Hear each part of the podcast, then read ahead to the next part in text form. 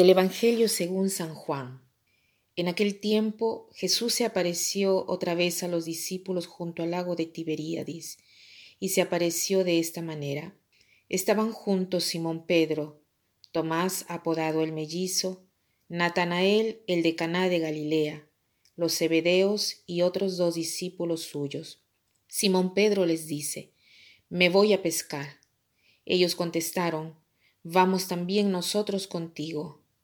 Salieron y se embarcaron, y aquella noche no cogieron nada. Estaba ya amaneciendo cuando Jesús se presentó en la orilla, pero los discípulos no sabían que era Jesús.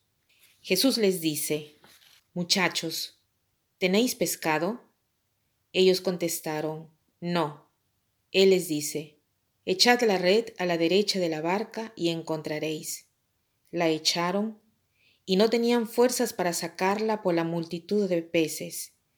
Y aquel discípulo que Jesús tanto quería le dice a Pedro, es el Señor. Al oír que era el Señor, Simón Pedro, que estaba desnudo, se ató la túnica y se echó al agua. Los demás discípulos se acercaron a la barca porque no distaban de tierra más que unos cien metros, remolcando la red con los peces. Al saltar a tierra, ven unas brasas con un pescado puesto encima y pan. Jesús les dice, Traed los peces que acabáis de coger.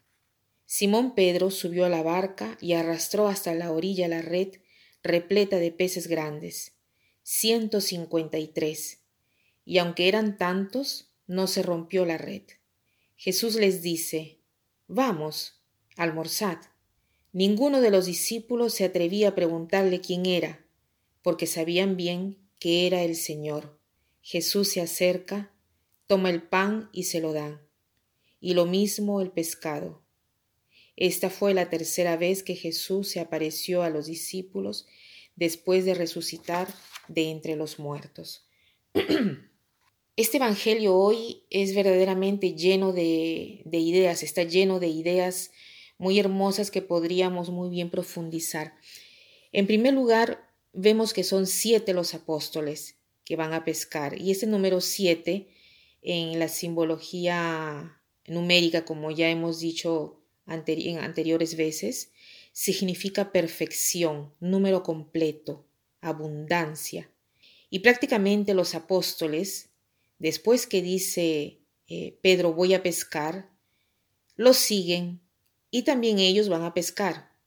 ¿Y cómo es que no pescan nada? Porque de repente no era lo que tenían que hacer. ¿Por qué van a pescar?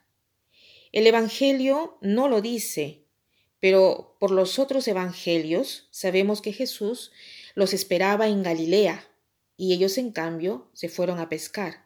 O sea, si vemos bien, es una cierta desobediencia, pero Jesús los ve está en la orilla, ve llegar la barca y les pregunta si tenían algo para comer. Ellos no se dan ni cuenta que era Jesús y responden secamente, no. Sabemos eh, cuando, cómo se siente uno cuando, cuando algo le ha fallado, ¿no? Ellos eh, han trabajado toda la noche y, y no han pescado nada. Responden como diciendo, mira, ¿sabes qué? Mejor ni hablemos. Pero Jesús dice, tiren la red al lado derecho. pero tú qué, qué sabes?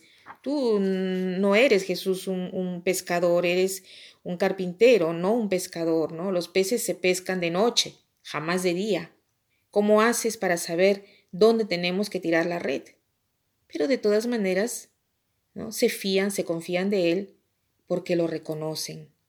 Juan, que es el, el más despierto, el más joven, el que más amaba al Señor, lo reconoce y dice, miren, que es el Señor. En aquel momento obedecen y tiran la red y pescan 153 peces. También aquí un número simbólico porque la población en, aquel, en el tiempo de Jesús eran eh, de 153, así se pensaba, ¿no? ¿Qué quiere decir? Que para todos hay para comer en abundancia. Después, ¿qué hace Jesús? Les dice, tráigame un poco de esos peces y los invita a comer. ¿No? Miren, miren una cosa, cada vez que Jesús se aparece a los apóstoles, los invita a comer. El comer juntos es una cosa fundamental, muy importante. Nosotros actualmente lo dejamos de lado y tanto. Yo hoy con vuestra reflexión quisiera que pensemos en esto. ¿Qué cosa hemos hecho nosotros de las comidas en familia?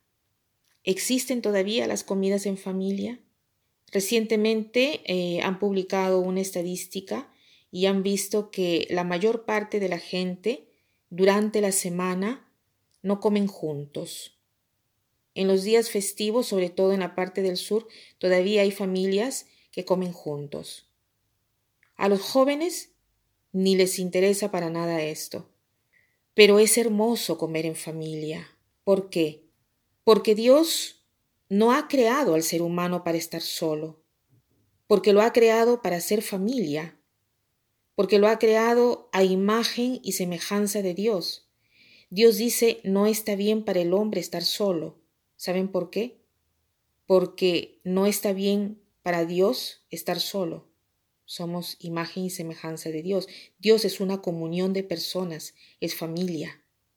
Las comidas en familia son fundamentales, sea para la armonía de la familia o ya sea para un cierto equilibrio, porque a veces cuando uno no come sentado todos juntos, se come mal y después se siente uno mal. En cambio, el comer juntos es más genuino y saludable. Sobre todo es más saludable para el alma, para la comunión de las personas. A veces no se habla más en familia, no se miran, eh, no se crea esa armonía, esa comunión, porque no se comen juntos. Entonces, regresemos a valorizar las comidas juntos. Hagamos este propósito. Si somos padres, tratar de introducir la comida juntos, como un momento de convivencia, un momento de relax, un momento de placer. Ok, se puede pelear a veces, pero seguramente será un modo para estar más cerca. Y para terminar, quiero citar esta frase que dice así, la mesa es el lugar de reconocimiento y hospitalidad, experiencia e intercambio. La mesa es el camino más breve entre el corazón de dos personas. En la mesa no se alimenta uno solo de comida, sino que se alimentan los unos con los otros. En la mesa se comprende de existir, porque son amados y escuchados. Que pasen un buen día.